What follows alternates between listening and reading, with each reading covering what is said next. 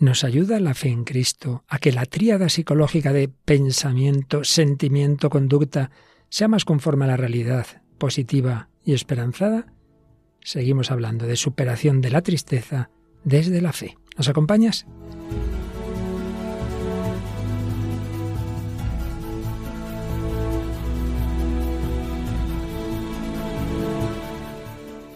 El hombre de hoy y Dios, con el padre Luis Fernando de Prada.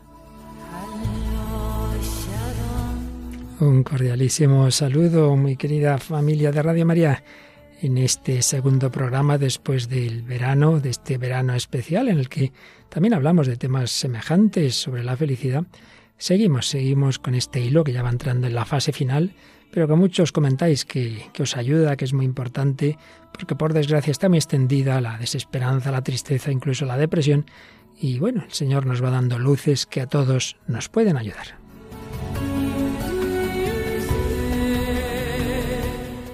Y contamos una semana más con Paloma Niño. Hola Paloma, ¿qué tal? Un saludo para Luis Fernando, un saludo a todos los oyentes. Bueno, y también llegan saludos de muchas partes del mundo, nada más recomenzar nuestro programa, ¿verdad? Pues sí, hemos recibido mensajes desde Nicaragua, varios, y también hemos recibido desde Canadá.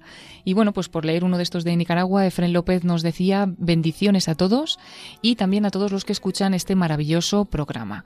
Y después recibíamos un mensaje de Conchi Benítez que dice que alegría poder volver a escuchar un programa tan enriquecedor en todos eh, los contenidos.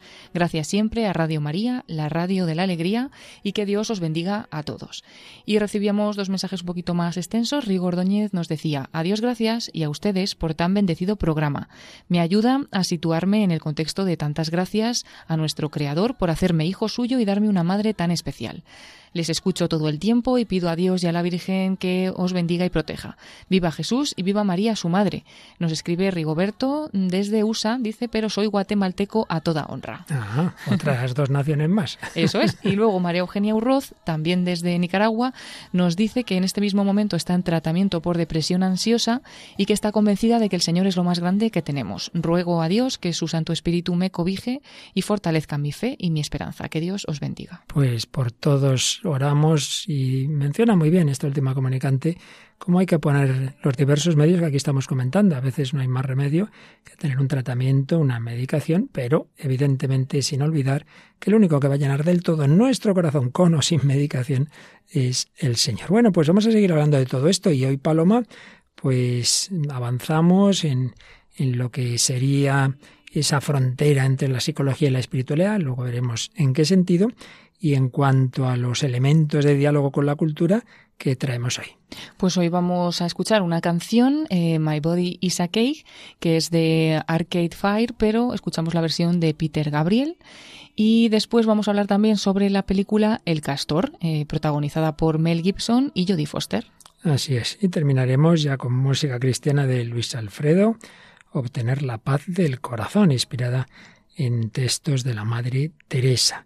Bueno, pues esto, ah, bueno, bueno, y me olvidaba, y me olvidaba que, hacía ya algunos meses recibimos un correo muy, muy bello, muy profundo de una de nuestras oyentes, Laura, Laura Gallego. Ya dijimos algo, pero quedamos en que en otra ocasión eh, comentaríamos con más detalle algo de lo que nos contaba y vamos a hacerlo pues hoy y el próximo día seguramente porque hay mucha mucha enjundia, ¿verdad? Sí, hoy pues empezaremos un poquito por la primera parte de su testimonio y algunas primeras reflexiones y continuamos también otro día. Gracias a Laura Gallego y ya sabéis, todos vuestros mensajes. Bueno, y otra cosita, cuando alguno a veces nos llega en el Facebook y tal, quisiera consultar algo, no os fiéis mucho del Facebook, porque la vida no nos da para estar mirando todos los mensajes que aparecen en redes sociales. Para eso mucho mejor el correo electrónico. Recordamos, Paloma, el correo electrónico del programa. Sí, muy fácil, con el mismo nombre del programa, el hombre de hoy y Dios, arroba radiomaria.es. Dentro de que, en fin, la vida no nos da mucho cuando estamos en pluriempleo, pero en fin, intentaremos responder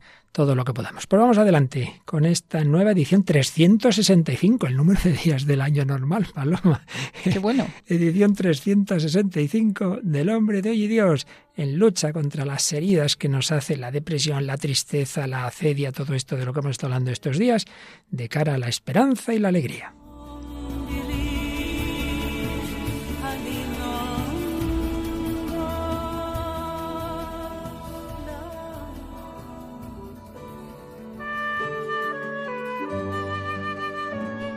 Pues recuerdo que estamos hace ya bastante tiempo viendo las heridas espirituales, morales y psicológicas, incluso a veces médicas, que nos hacen los pecados capitales y que estábamos con uno que a veces se nos olvida que también estaba en la enumeración inicial de los pecados capitales, la tristeza, que normalmente se llamaba al principio acedia, y hemos estado distinguiendo ese tipo de tristeza espiritual que en definitiva es vivir sin Dios, vivir sin fe, vivir sin esperanza, con el corazón vacío, o en una versión más light, digamos, la tibieza. Uno sí tiene fe, pero realmente la vive poco. De esto hablamos bastante. Luego hemos hablado de lo que es una enfermedad, una enfermedad que puede ser muy grave.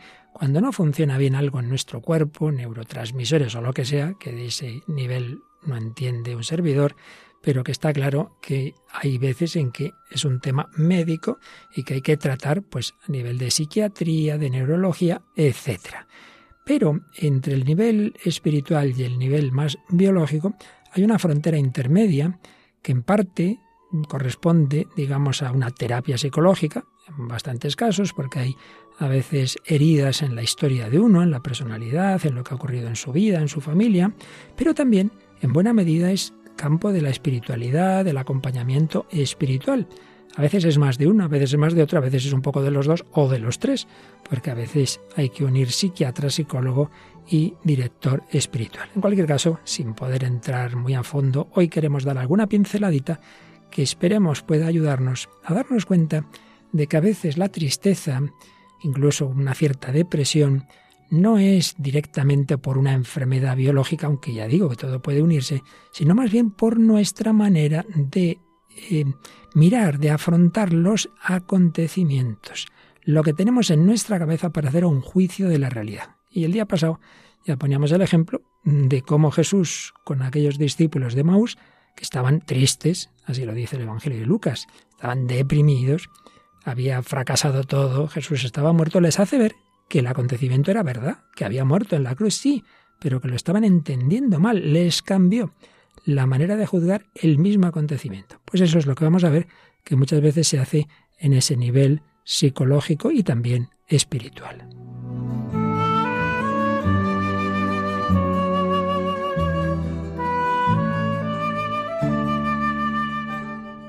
Bien, pues vamos a ver un poquito, un poquito, una brevísima y sencilla pincelada Siguiendo en este caso, ya sabéis que en estos programas estamos haciendo un diálogo con la psicología. Vamos a seguir, ya lo cité el día pasado, psicólogo Ramiro J. Álvarez, una de las obras que tiene de divulgación, que lo hace muy bien, para salir del laberinto.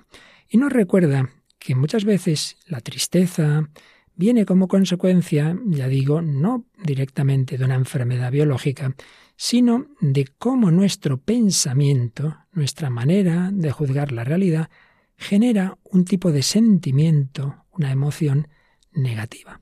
Y es que siempre hay que tener en cuenta ese triángulo, esa tríada en la vida, en la personalidad de cualquier persona. Pensamiento, sentimiento, otras personas llaman a este nivel afectividad, en el nivel más superficial emoción, pero bueno, ya nos entendemos. Pensamiento, sentimiento y la conducta que viene como consecuencia de, ese pensamiento y de ese sentimiento.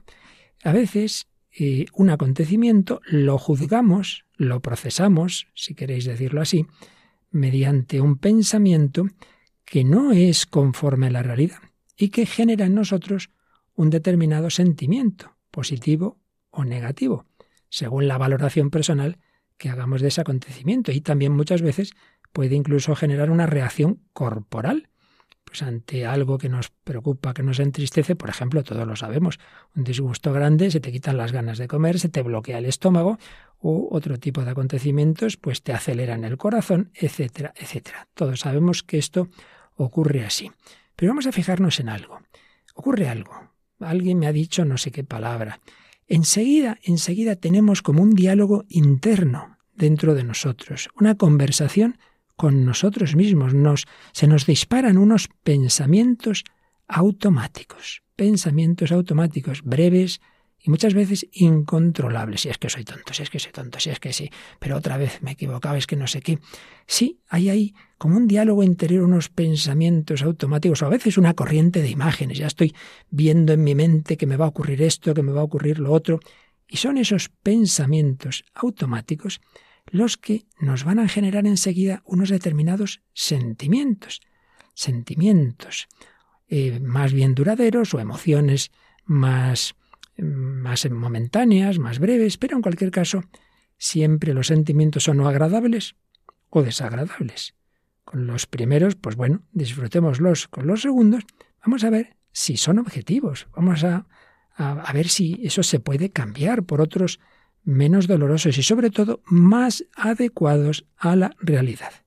Porque, como señala este autor, hay emociones, hay sentimientos adecuados objetivos que corresponden a la realidad y otros que no lo son. Hombre, si te dicen que se ha muerto tu madre y te quedas frío, pues, pues hombre, sería inadecuada esa reacción. Si tienes tristeza, es normal que la tengas. No es depresión sentir tristeza ante un acontecimiento objetivamente hablando doloroso.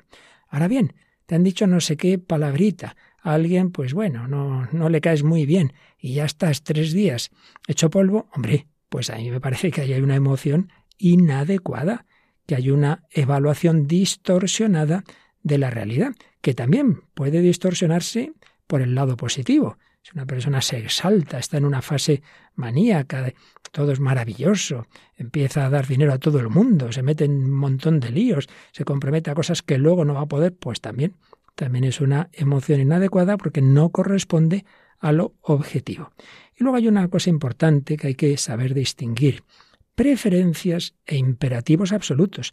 Hombre, todos tenemos nuestras preferencias. A mí me gustaría tener tal coche, leer tal libro, tener tal tiempo para hacer no sé qué.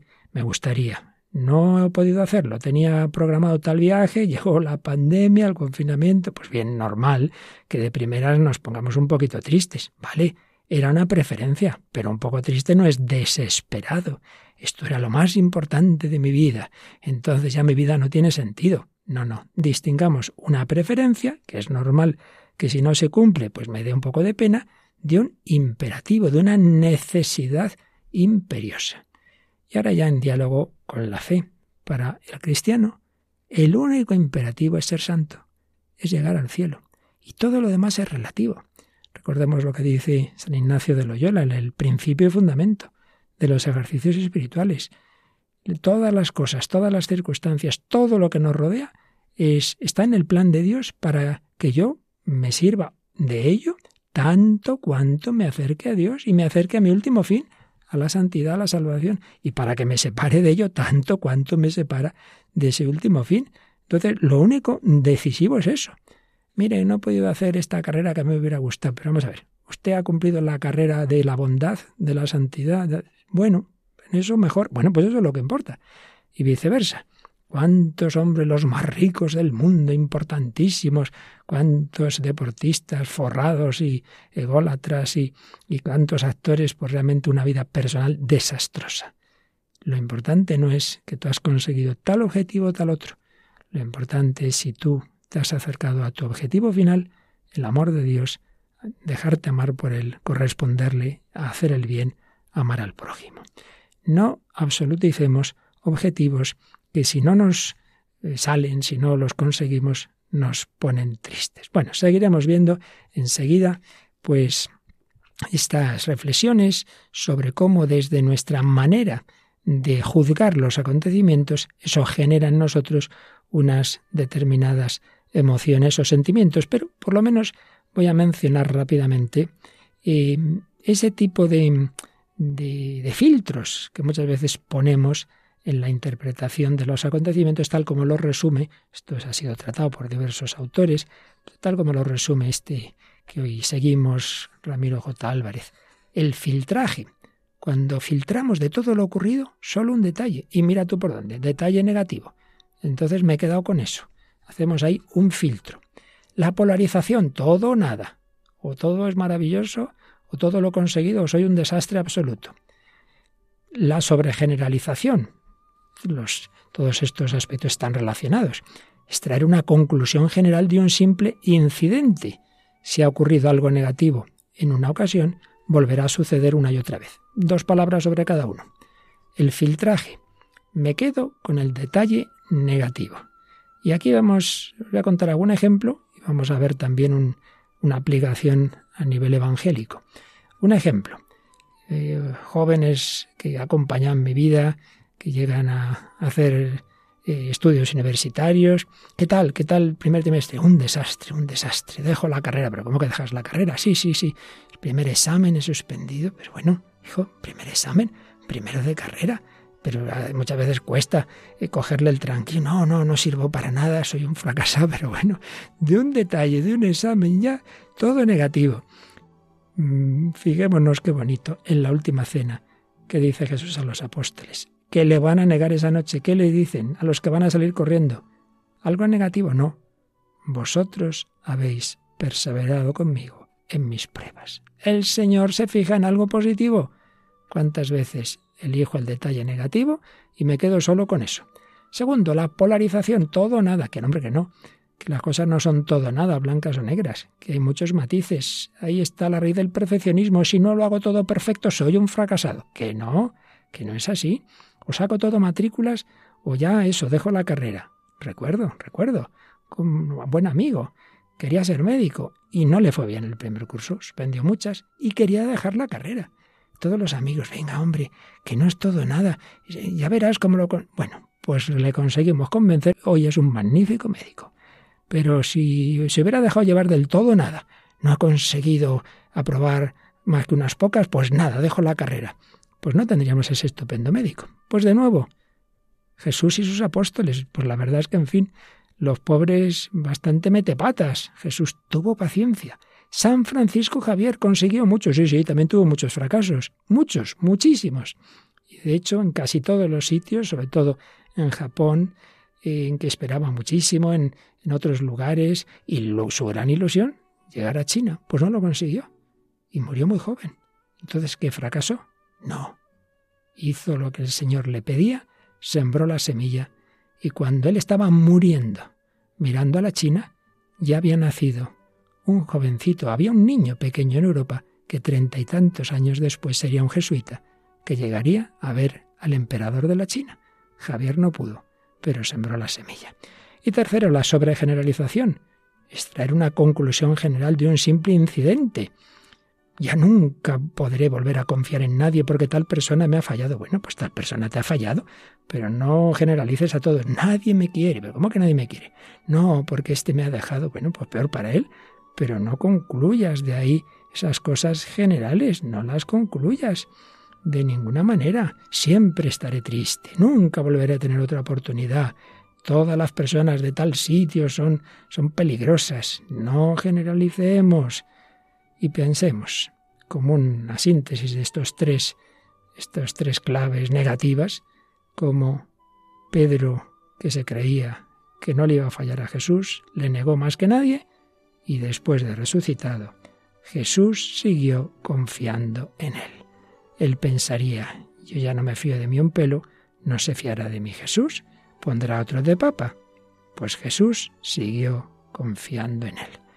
Tres aspectos de interpretar mal la realidad que un psicólogo puede ayudar a ser más objetivo y no digamos un acompañante que desde la fe te hace ver que Jesucristo confía en ti, que no te quedes con lo negativo, que las cosas no son o ya soy santo o voy al infierno y que no saques conclusiones generales cuando el Señor tiene esa infinita paciencia con todos nosotros.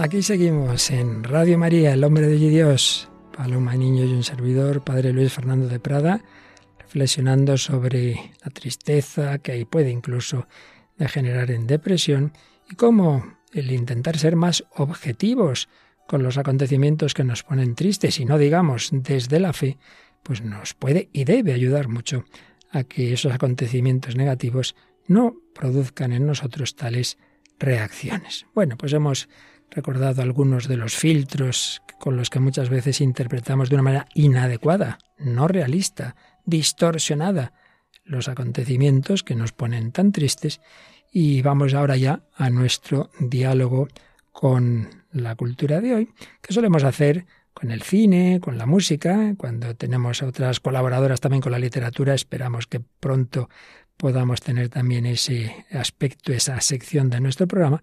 Pero de momento, Paloma, vamos al cine y nos cuentas la película que, que nos has traído para hoy. Sí, hoy vamos a hablar sobre la película El Castor, una película estadounidense dramática del año 2011 que fue dirigida por Jodie Foster y protagonizada por Mel Gibson y Jodie Foster. Em, bueno, pues es una película de comedia, drama, eh, que trata el tema también de la familia y Walter Black, que es el protagonista, interpretado por Mel Gibson, es un deprimido director general de una empresa de juguetes que se aproxima a la quiebra. Eh, además, es expulsado de su casa por su esposa, interpretada por Jodie Foster, y entonces él, Walter, se muda a un hotel, tiene una profunda depresión y su única vía de escape y el único consuelo es una marioneta que tiene que representa a un castor y al que trata como si fuera una persona. Perseguido por sus propios demonios, por todo lo que fue en, un, en otro tiempo, un exitoso ejecutivo de una empresa, etcétera, etcétera, pues emprende con esta marioneta un viaje hacia adentro, un viaje de autodescubrimiento. Vamos a escuchar en primer lugar el primer, primer corte, la voz en off que se oye justamente al principio de la película, que la verdad es que es un resumen, mm, creo que bastante eh, bien hecho de lo, de lo que siente una persona muy triste, incluso una persona con una depresión profunda y las consecuencias que ello tiene en la vida. Cuántas personas que ahora lo oigan pues se sentirán identificadas. Este es un retrato de Walter Black un individuo irremediablemente deprimido. En algún lugar de su interior hay un hombre que se enamoró, que formó una familia y dirigía una empresa de éxito. Ese hombre ha desaparecido. Y por mucho que lo intente, y lo ha intentado todo, Walter no consigue hacerle volver. Es como si hubiera muerto pero no hubiera tenido la sensatez de llevarse su cuerpo consigo. Así que principalmente lo que hace es dormir.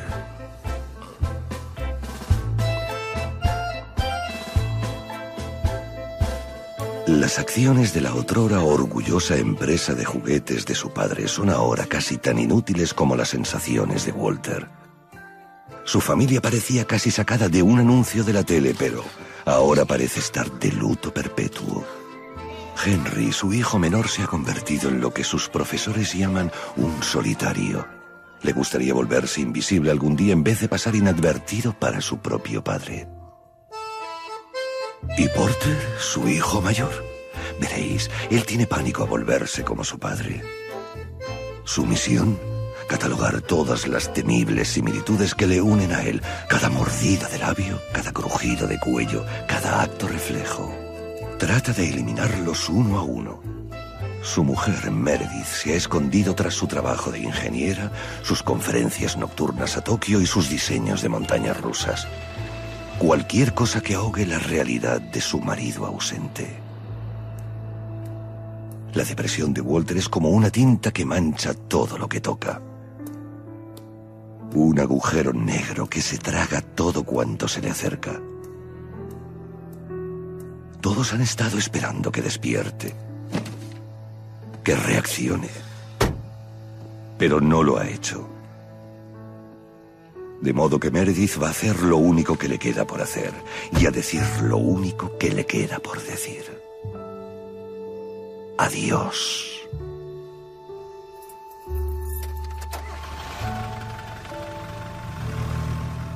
Adiós, hijo mío, en casa no puedes estar, que esto no hay quien lo aguante. Bueno, ¿qué te ha parecido, Paloma? Bueno, impresionante, ¿no?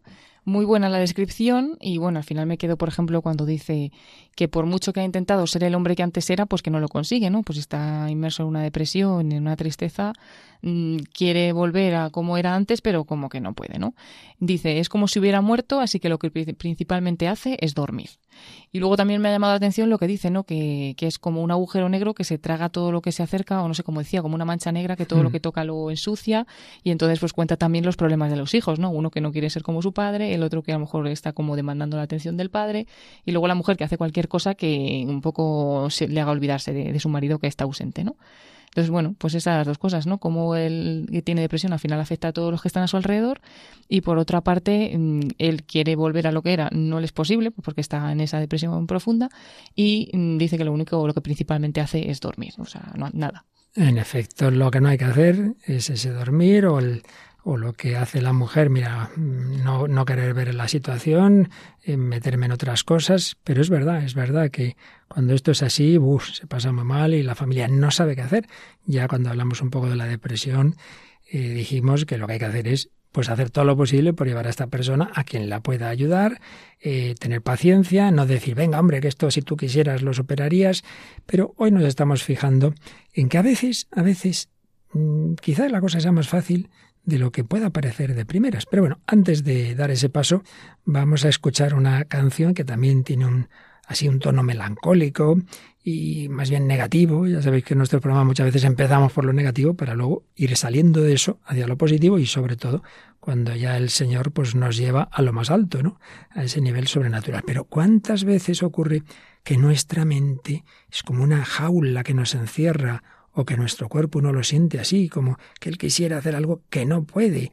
Y mm, hay diversas interpretaciones de la canción que vamos a escuchar, que tiene un origen en un grupo que ahora nos cuentas, Paloma, que a veces es como difuso, que es lo que pretenden, pero desde luego ya el título pues da que pensar My Body is a Cage, es decir, mi cuerpo es una jaula, cuéntanos. Sí, es esa canción eh, My Body is a Cage de mm, Arcade Fire, un grupo de indie rock que es de Canadá, pero la versión que vamos a escuchar es de Peter Gabriel, eh, bueno, pues es el cantante, cantautor, productor británico de rock que fue vocalista principal de la banda de rock Genesis, eh, nacido en 1950 en Inglaterra y después pues bueno se separa de, este grupo y comienza una exitosa carrera en solitario y vamos a escuchar pues esta canción suya, ¿no? Esta versión My Body is a Cage, como dices, mi cuerpo es una jaula. My body is a cage that keeps me from dancing with the one I love, but my mind holds the standing on a stage of fear and self doubt. It's a hollow play, but they'll clap anyway.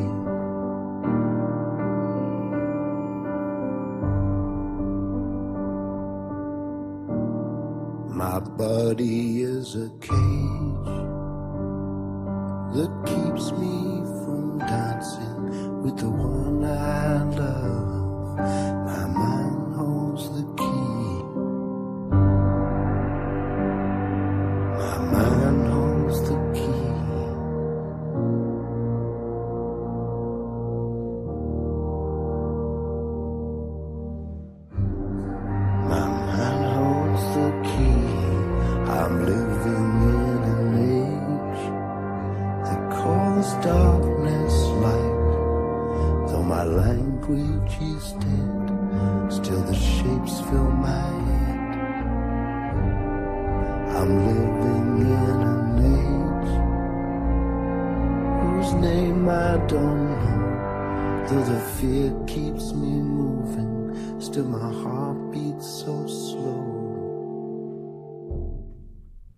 Mi cuerpo es una jaula que impide que baile con la chica que quiero, pero mi mente tiene la llave. Estás frente a mí. Mi mente tiene la llave. Vivo en una edad en que se llama a la oscuridad luz. Aunque mi lenguaje esté muerto, las siluetas rellenan mi cabeza. Vivo en una edad cuyo nombre desconozco, aunque el miedo me mantiene en movimiento, mi corazón todavía late despacio. Vivo en una edad en la que se grita mi nombre por las noches, pero cuando me acerco a la puerta no hay nadie a la vista. libera mi espíritu, libera mi espíritu, libera mi espíritu.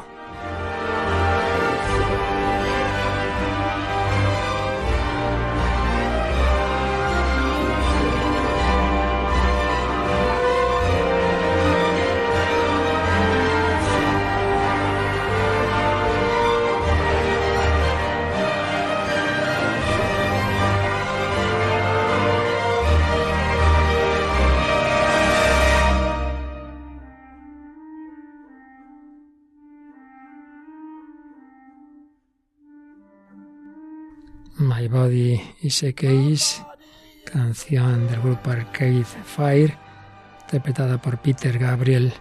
Hay quien interpreta así. En ciertas ocasiones el cuerpo limita para expresar sentimientos como el amor. Nuestra generación ha deformado la realidad y el lenguaje, el miedo y la duda que imperan nos llevan a preferir el olvido sobre el perdón, y el autor pide la liberación del espíritu. Bueno, nosotros creemos que esa liberación la hace Jesucristo, nuestro Redentor. Pero es verdad que a veces puede haber fases previas en las que entrando dentro de uno mismo y con la ayuda de alguien, podemos ir saliendo, al menos en parte, de esas jaulas en que nosotros mismos nos metemos. Bueno, pues yo creo, Paloma, que nos puedes contar algo de cómo una jovencita que nos lo era y sigue siendo joven, pero nos ha contado en un testimonio que nos mandó hace ya tiempo, pues cómo ella también estaba metida en una jaula de pensamientos, pero con la ayuda del Señor, con la ayuda de personas que estuvieron junto a ella, concretamente menciona una religiosa, y sobre todo, pues con el encuentro con Cristo, pues ha ido encontrando. Siempre seguimos buscando hasta que llegue el momento final de nuestra vida, pero ha ido encontrando el camino. Cuéntanos. Sí, pues vamos a contar el testimonio de Laura Gallego, pero no lo vamos a hacer de forma completa. Vamos a comenzar en el día de hoy, continuaremos en otros programas, porque ella misma ha escrito un testimonio bastante profundo y, bueno, como para reflexionar despacio, ¿no? Entonces vamos a empezar un poco con la introducción, cuenta también las fases de su fe y un poco que le llevaba a la búsqueda de Dios, ¿no? Entonces ella dice, para empezar, cuando empecé a jugar al escondite contigo, se refiere a Dios, no sabía que tú siempre me encontrarías una y otra vez. A veces pensaba que podía escapar realmente de tu mirada y que nunca me encontrarías, pero otras temía que te aburrieras o te cansaras realmente de jugar, te olvidaras de mí y que yo estuviera esperando ser encontrada y que tú nunca vinieras, ¿no? Así le habla Dios. Dice también, pero Dios nunca deja de buscar y siempre te encuentra, siempre está detrás de la puerta llamando, y puede llamarte de varias formas. Puede golpearla suavemente, puede aporrearla con fuerza, puede llamar al timbre, gritar tu nombre, pasarte una carta por debajo, usará todos los medios que se le ocurran para que quites la cerradura, abras la cerradura y le invites a entrar. No quiere forzarte, sabe bien que es la mejor visita que puedes tener en la vida y que te hará más feliz, pero nunca fuerza, siempre espera pues bueno, aquí nos está, nos está contando un poco también su testimonio personal de cómo, a pesar de darle pues la espalda a Dios o de estar un poco cerrada, pues eh, ha descubierto ¿no? que siempre ha estado ahí, que siempre la ha estado buscando. Y dice, si ya nos es difícil a nosotros abrirle las puertas a Dios sabiendo que está ahí esperando, ¿cómo lo encontrará aquel que no está jugando con Dios y que no sospecha ni siquiera que pueda existir? Y dice también, todo deseo que alberga el corazón humano tiene como fuente y destino a Dios. O sea que finalmente cualquiera que busque a Dios pues lo puede encontrar, ¿no? Y luego cuenta un poco las fases de su, de su fe en cuatro partes. Dice que cuando era pequeña en su infancia tenía una fe natural, inocente, sencilla, pues creía en un Dios creador del mundo, Padre de todos, que nos escucha y nos ayuda. Yo le pedía todas las cosas como si un genio de la, lámpara se tratase. Creía sin cuestionamiento en Dios, pero claro, también creía sin cuestionarme nada que mi oso era de verdad, que podía hablar con él, mi oso de peluche. Eh, también creía en mundos mágicos desconocidos, en todos los personajes de los cuentos, etcétera. Es decir, es una etapa de fe en su infancia muy marcada por la fantasía. Después, su segunda parte, la adolescencia, dice que fue como el grito de auxilio. Decía que bueno, se siente sola, torpe, incapaz, llena de complejos, de miedos, de defectos que casi no le dejan ni respirar, bueno, cosas pues que pasan normalmente en la adolescencia, y dice que su única salida en esos momentos era la oración, el deseo de que realmente Dios existiera, que le escuchara y que le ayudara a superar todos esos sentimientos. Por lo tanto, dice, me sentía cómoda y protegida en ambientes religiosos, en convivencias, en catequesis o en grupos de oración. La tercera fase, en su juventud, Bueno, pues eh, se echa novio, cosa que pensaba que nunca iba a ocurrir porque pensaba que nadie la podía querer así como era. Se echa novio, termina la carrera, encuentra trabajo, se independiza y todo parece ir muy bien. Por lo tanto, empieza a sentirse autosuficiente. Mm, dice, siento que no necesito a Dios, por fin puedo confiar en mis propias fuerzas y aunque tengo altibajos por mi carácter, pero son pasajeros. Esa es su fase de la juventud. Y ya en la vida adulta cuenta que, bueno, tengo absolutamente todo para ser feliz, pero no consigo serlo plenamente. Debajo de una aparente estabilidad se ven cosas no superadas en el pasado y muchos condicionamientos psicológicos que logran tambalearme, por lo que considero que vivo en un equilibrio inestable. Además, dice también eh, Laura que se sentía con un gran vacío por dentro, consciente de sus defectos, limitaciones y pecados, que le gustaría ser buena persona y amar mejor de lo que lo hace, pero que no puede y por lo tanto se siente mal. Y eso es la vida adulta. Y luego cuenta también en tres puntos qué es lo que le lleva a buscar a Dios, ¿no? Por una parte, las imperfecciones y pecados, porque no, no, le gusta ser así y también le cuesta ser de otra manera, ¿no? Ser mejor una segunda, un segundo punto que le hace buscar a Dios es el deseo de paz interior, porque siempre está preocupada, nerviosa, siempre estaba angustiada, sufría por todo, ¿no? Quería ser perfecta, controlarlo todo, no lo consigue. Vivía muy intensamente los éxitos, pero también los fracasos, se culpabilizaba por todo y se juzgaba a sí mismo muy duramente. Y la tercera cosa que le llevó también a buscar a Dios es la duda existencial, pues quién nos ha creado, por qué, para qué, el mundo es solo lo que vemos o hay algo más, que hay después de la muerte. Bueno, pues así nos ha contado, ¿no? En esta primera parte, en su introducción del testimonio, esas cuatro fases de su fe que él empezó a llevar a la búsqueda de Dios y bueno, pues lo siguiente que escribe en su testimonio es lo que decía, ¿no? que en su adolescencia como que era un grito hacia Dios, ¿no? Pues escribe también como una especie de poema que podemos también leer alguna parte. Sí, los gritos silenciosos de un alma adolescente. ¿Quién me ha abandonado aquí al antojo de la vida, sin saber a dónde ir, ni cómo y por qué vivirla? Mientras las nubes se mueven me siento libre y tranquila, pudiendo mirar más allá de lo que alcanza mi vista. Pero al detenerse el cielo quedo atrapada y cautiva, sin permitirme la tierra buscar mi propia salida. Me convierto en prisionera de la rutina del mundo, en el que la sociedad dicta lo que es oportuno, sin poder escuchar a mi corazón que acaba haciéndose mudo, porque es más fuerte el ruido que su suave murmullo. Sin embargo, al llegar el silencio a grito se desahoga, quiere que siga su rumbo, y no el que marcan las olas, sin dejarme llevar como la espuma, permaneciendo firme como las rocas. Luego leemos el final de este poema que escribió en primero de bachillerato, no está nada mal, ¿eh? No, no está nada mal. Muy consciente, ¿no? De todo lo que le va pasando, de todas esas fases. Y bueno, primero bachillerato son 16 años, 16, 17 años. Así que bueno, pues. Sí, sí. Interesante, sí. Me convierto en prisionera. De nuevo sale esa idea, la jaula, la prisión. La verdad es que yo creo que expresa muy bien, pues situaciones, cada uno tenemos nuestra historia, pero que seguro que muchas personas también se han visto reflejadas, esa fe infantil, ese pensamiento mágico, Dios me da todo lo que yo quiero, el niño piensa pues eso, como, como el genio de la lámpara me va a conceder, luego el adolescente que lo pasa mal, ese grito, ese grito de auxilio, y luego esa autosuficiencia, cuando ya todo parece que va bien, que es muy del hombre contemporáneo. Pero como tantas veces hemos oído a personas que han venido aquí a Radio María o nos han contado su testimonio, llega un momento en que la vida se queda corta. Si ya tengo mi trabajo, mis estudios, mi matrimonio, mis hijos incluso, pero y esto es todo. Y es que estamos hechos para Dios. Nos ha dicho también que todo deseo tiene su fuente y su culminación en el encuentro con Dios. Y entonces ella reconoce ese equilibrio inestable, esas heridas que han quedado de su vida, ese vacío, esos límites por lo tanto, sigue buscando a Dios muy buenos motivos, deseo de paz interior, el pedir que esas heridas, esos límites a ser posibles sean superados y sobre todo esas grandes preguntas que todos debemos hacernos. Pues muchas gracias Laura por compartir tu testimonio. Seguro que otras personas también les ayuda a saber, y esto es muy importante, por dónde empieza el testimonio, Paloma, que más que buscar nosotros a Dios, es Dios quien nos busca a nosotros, ¿verdad? Sí, y además, pues dependiendo de cómo seamos o de nuestra historia, ¿no? De alguna u otra manera, porque dice, alguna vez llama fuerte a la puerta, otra vez llama al timbre para pedir permiso, ¿no? Para entrar, pero bueno, siempre está esperando, ¿no? Que de alguna u otra manera, pues le abramos. Así es. Sin ninguna duda, en esa relación con Dios, todo alcanza una profundidad y, y entramos en un campo de, de ayuda, que la que nos viene de lo alto, que el que no lo tiene, sin ninguna duda, le falta algo. Por eso ahora cuando volvemos un momento a la película El Castor, que seguiremos viendo el próximo día porque tiene cosas muy aprovechables para nuestra reflexión, eh, pues uno echa en falta, como en tantas otras películas, parece que todas las, o casi todas las películas eh, famosas, no existe, Dios no pinta nada, la religión, nadie es religioso, en fin, creo que no es esa la realidad.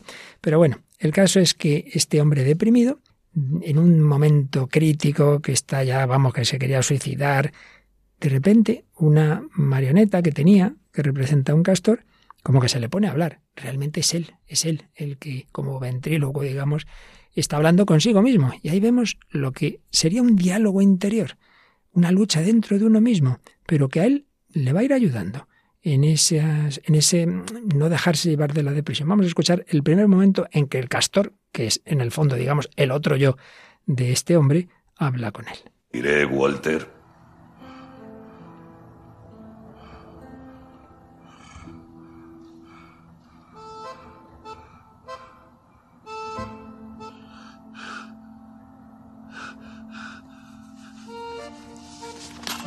Déjame en paz. No, no, no, no, no. No puedo. Tú no quieres eso. Porque soy el único que sabe cómo te sientes realmente. Todos necesitamos un amigo, Walter. Y tú me tienes a mí. Por eso te has leído todos esos libros de autoayuda. Sopa de pollo para el alma, el pensamiento positivo, cómo ganar amigos. ¿Cuál de ellos tiene un capítulo que hable de tirarse la tele por la cabeza? Estoy enfermo. Sé, Walt. En eso estamos de acuerdo. La cuestión es, ¿quieres recuperarte? No puedo, no puedo, no puedo. Ya, ya, ya, ya, ya. Estás deprimido. Sí. Apático, anedónico. ¡Despierta! Libros y pastillas. Esos son chucherías. Has visto demasiados programas de bricolaje casero. ¿Crees que con solo una mano de pintura y cambiando los muebles de sitio ya está todo arreglado? ¿Quieres que las cosas cambien? Es decir, que todo cambie de verdad. Entonces olvídate del maldito bricolaje, Walter. Ahora tendrás que volar todo el maldito edificio. Bueno, Paloma, que te ha suscitado este diálogo interior de Walter con su otro yo. Muy interesante, además, claro, el castor no es el que le habla, pero es el mismo. Dice, solo yo sé cómo te sientes, claro, porque es el mismo. Entonces, realmente nadie más puede entrar del todo dentro de ti mismo, ¿no? Y, bueno, pues lo que le dice, ¿no? Que, que en qué momento, en, parece ser que está leyendo muchos libros de autoayuda, que se encuentra mal y quiere de alguna manera estar mejor, y le dice, pues eso, los libros, las pastillas que estás tomando, todas esas cosas son chucherías, o sea, como diciéndole, eso no te vale para nada, o, o el bricolaje, que parece ser que se ha puesto hacer bricolaje. Le dice, lo que tienes que hacer es como volar la casa, ¿no? Tirarlo todo por mm, cambiar todo y, despertar, ¿no? Y, le pregunta realmente, ¿quieres curarte? ¿Quieres que las cosas cambien? Como que el punto clave está ahí, si él quiere o no quiere. Así es. Bueno, no podemos evidentemente decir todo en todos los programas, llevamos ya bastante sobre este tema y claro, aquí hay mucho que matizar. Es verdad, ya lo dijimos, que puede haber un tipo de depresión tan fuerte que realmente la persona es incapaz de mover un dedo, es incapaz de salir de la cama, o prácticamente, y por tanto, ojo, porque hay muchos niveles de tristeza, de anedonia y de depresión. Entonces aquí entendemos que estamos hablando de, de una persona que más bien es algo que depende de su psicología, no tanto de su cuerpo y que, vale, puede ayudar una pastilla, pero claro, la primera pregunta es esa, ¿quieres recuperarte? Porque es verdad que hay personas que ya, dentro de que la situación es incómoda, pero bueno, menos incómodo esto que otras cosas. Y como que de alguna manera también tiene lo que llaman la ganancia por la enfermedad, pues tiene su punto positivo. No, yo es que estoy deprimido, yo no, no puedo. Vamos a ver, lo primero es eso, ¿quieres recuperarte? No, no puedo. A lo mejor sí puedes, a lo mejor sí puedes. Bueno, solo no podrás, todos necesitamos un amigo. Y por tanto, oye, si tú quieres, venga, pongamos los medios. Ahora, repito, somos conscientes de que hay situaciones en que no es tan fácil, ni mucho menos, pero bueno, es que hay que ver cada caso. Y aquí estamos ya en esta fase de nuestro programa hablando de ese tipo de situaciones en que no es una cosa grave, en que no es una cosa ante todo de una medicación psiquiátrica, incluso a veces pues es necesario un tiempo de, ingreso, de internamiento en una clínica especialidad, que no es nada vergonzoso, porque, porque también tengo que decir, hay sacerdotes y religiosos que a veces han tenido que ingresarse ahí, pues ya está, todos podemos enfermar, no faltaría más. Vamos a añadir algunos de esos filtros negativos, filtros que distorsionan la realidad y que muchas veces son los que nos llevan a este tipo de situaciones. Habíamos visto los tres primeros en la síntesis que hace Ramiro J. Álvarez, el filtraje, negativo, la polarización y la sobregeneralización. En cuarto lugar, la interpretación del pensamiento. Cuando uno cree adivinar lo que los demás están pensando exactamente. Conozco perfectamente sus motivos, sé por qué dice esto. Hombre, calma, calma. A lo mejor estás proyectando y, el hombre que no, que, no todo el mundo es tan malo como a lo mejor estás pensando. Y aquí estamos haciendo siempre algún comentario evangélico. Pensemos que solo Jesús conoce el interior de cada uno. No juzguéis y no seréis juzgados. Quinta manera de distorsionar la realidad, el catastrofismo. Paloma, seguro que muchas veces has dicho, voy a hacer esto, bueno, ya verás tú como la ley de Murphy, esto me sale mal, ¿verdad? Sí, sí, además es que tendemos a pensar eso, ¿no? Que más que bien nos va a salir mal. Nos va a salir mal.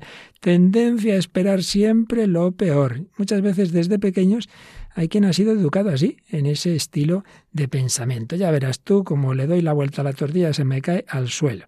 Nos inclinamos por la más horrenda de las posibilidades. Hijo mío, ¿cómo que te quieres ir a un viaje y si el autobús se despeña? Pero hombre, pero ¿cómo que vas a ir a la radio y si en el camino te asaltan?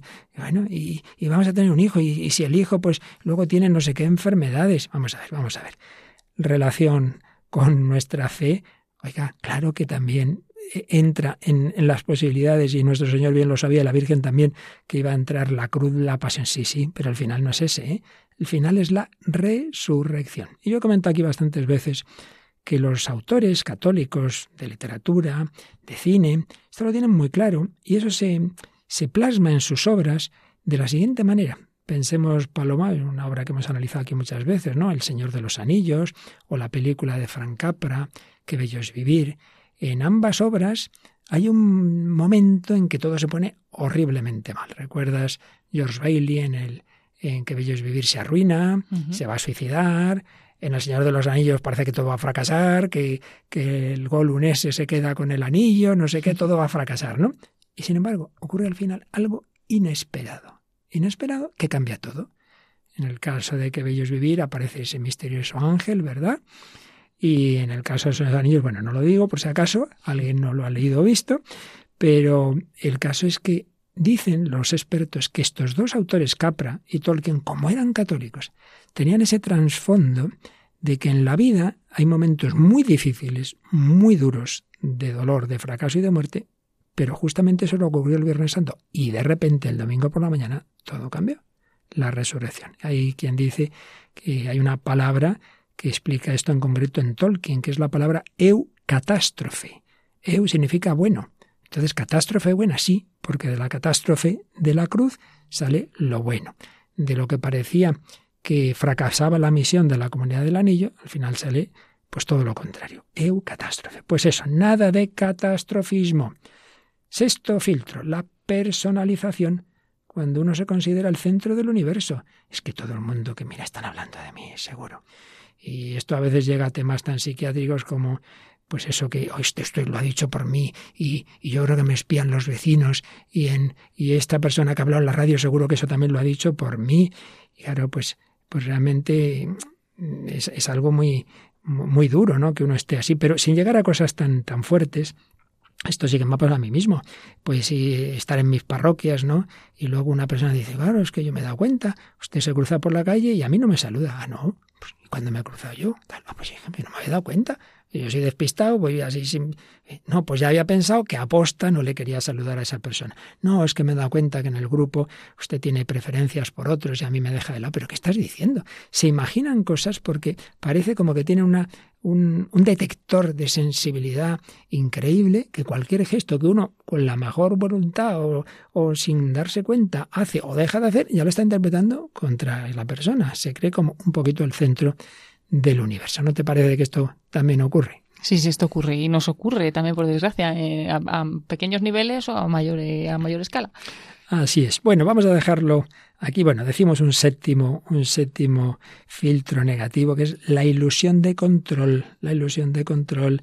Bueno, madre mía, en este mundo y en estas circunstancias que estamos viviendo, cuando uno quiere tener el control de todo en su vida y de repente ve que no es así, entonces se pone muy nervioso, muy nervioso. No, pues, pues entonces es que hay fuerzas ocultas que, que rigen mi vida o son otros que son los que me están influyendo.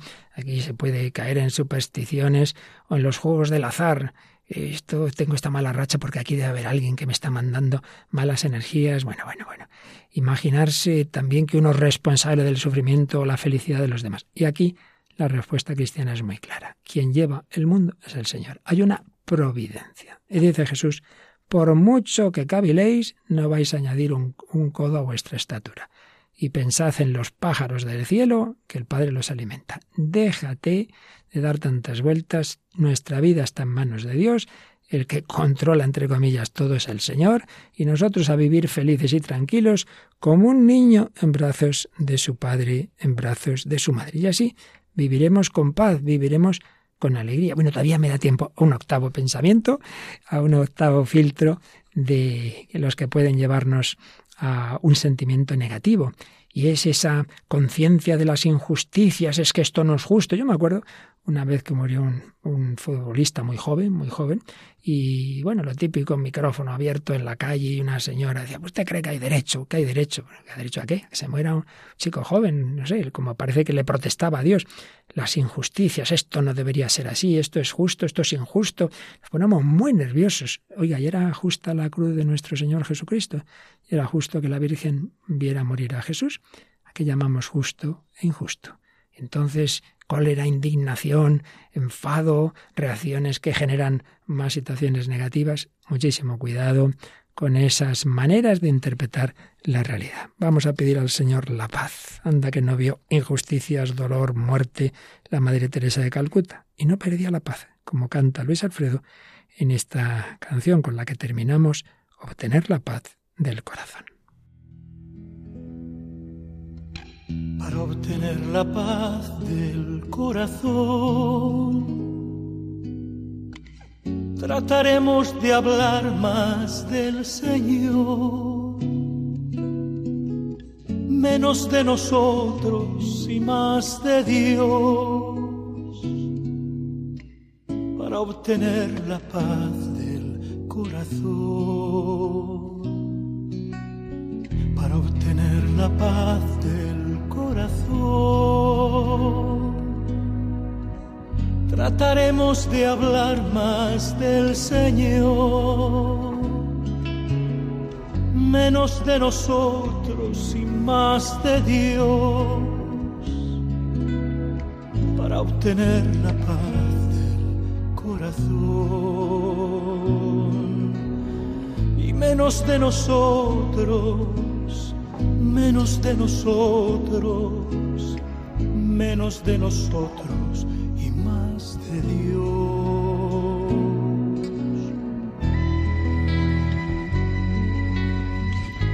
Y terminamos la poesía de esta adolescente Laura en ese momento en que no conocía la verdad, en que estaba en esas dudas y por eso podía decir, mira extrañado a los que piensan que lo saben todo, diferenciando la verdad de aquello que es erróneo, cuando ni él mismo distingue cuál es el límite que separa la cordura de estar loco. No hay una realidad absoluta, todo se hace relativo. El sentido de la vida propone muchos caminos. Ninguno es mejor que otro, simplemente son distintos.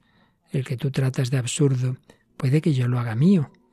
Me asombra este extraño mundo, misterioso y desconocido, sin saber de dónde viene ni a dónde va dirigido. Así expresaba quien entonces tendría 16, 17 años esa búsqueda del sentido. No sabía dónde estaba. Hoy ya lo ha encontrado.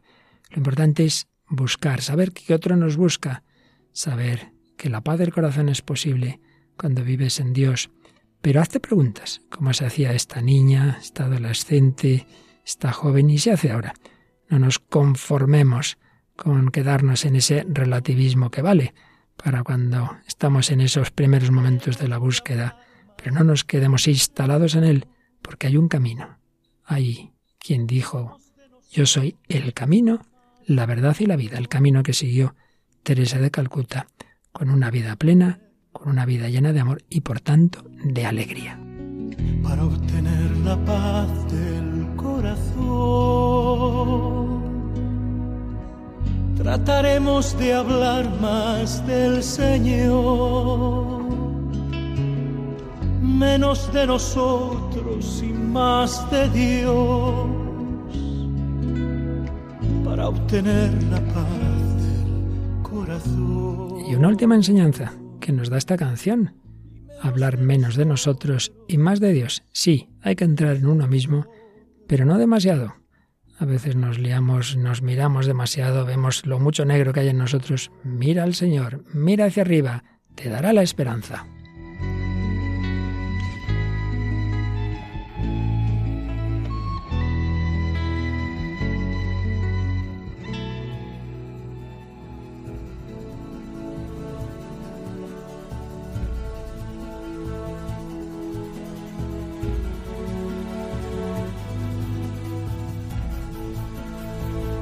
Bueno, pues un pasito más en esta lucha contra lo que nos pueda generar tristeza, desánimo, desesperanza. Acabaremos de ver estos pensamientos negativos que nos llevan a emociones también negativas que estábamos recogiendo de esta obra de Ramiro J. Álvarez y algunas cosas más que diremos a ese respecto, por supuesto, para terminar pues en esa visión de fe que amplía la mirada, que nos da la profundidad más allá de lo que incluso nuestra reflexión filosófica, psicológica, mucho más allá, porque es la visión de Dios. Bueno, pues pedimos vuestros comentarios, vuestras aportaciones, también pueden ser testimonios como el que hoy agradecemos de Laura Gallego y repetimos una vez más el correo y, la página de Facebook. Sí, pues ahí podéis enviar, enviarnos vuestros comentarios al correo el hombre de hoy y Dios arroba radiomaria.es y también a través de Facebook buscando por el mismo nombre del programa en esta red social, el hombre de hoy y Dios. Y bueno, en diversas radios se emite este programa. Ah, felicitamos y, y saludamos a todos los que queréis compartirlos, lo agradecemos y también con mucha alegría recibimos esos correos de Nicaragua, de Venezuela, de Guatemala, de Estados Unidos, de Canadá, desde donde queráis, por supuesto de España. Y es precisamente en España donde a continuación pues llega otro gran programa musical. Sí, en clave de Dios con nuestro compañero Germán García Tomás. Pues con esa música os dejamos, agradeciendo como siempre a Paloma Niño su colaboración y a todos los que hacen posible este programa y por supuesto a vosotros, querida familia de Radio María, que el Señor, que la Virgen nos bendigan hasta el próximo programa, si Dios quiere. Así concluye El hombre de hoy y Dios, un programa dirigido en Radio María por el Padre Luis Fernando de Prada.